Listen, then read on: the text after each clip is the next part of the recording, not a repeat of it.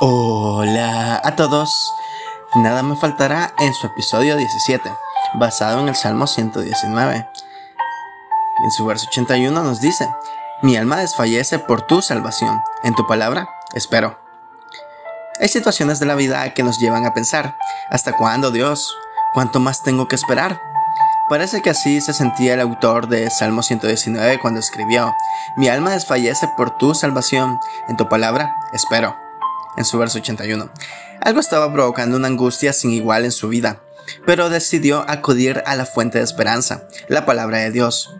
Lee los versículos que siguen. Para siempre, oh Señor, tu palabra está firme en los cielos.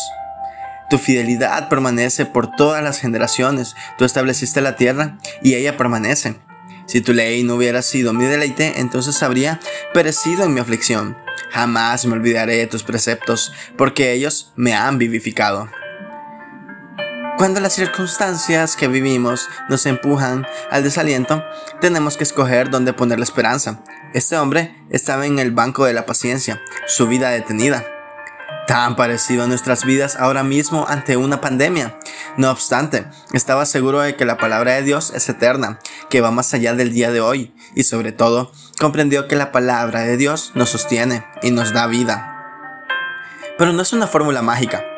No se logra nada con dejar la Biblia abierta sobre la mesa de noche o cubrir las paredes con versículos bíblicos. Es una cuestión del corazón, por decirlo de alguna manera.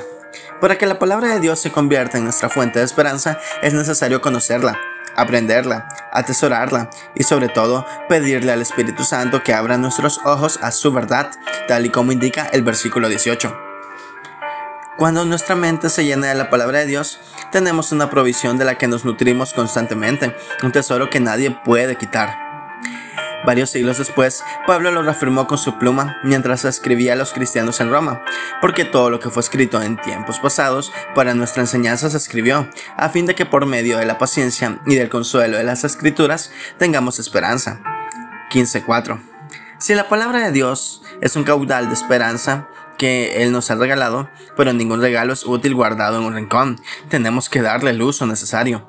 Así podremos decir, junto con el salmista, tus testimonios he tomado como herencia para siempre, porque son el gozo de mi corazón.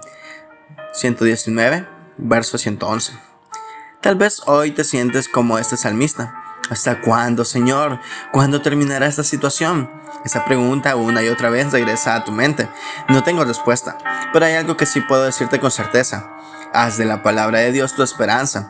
Mira el versículo 114. Tú eres mi escondite y mi escudo. En tu palabra he puesto mi esperanza.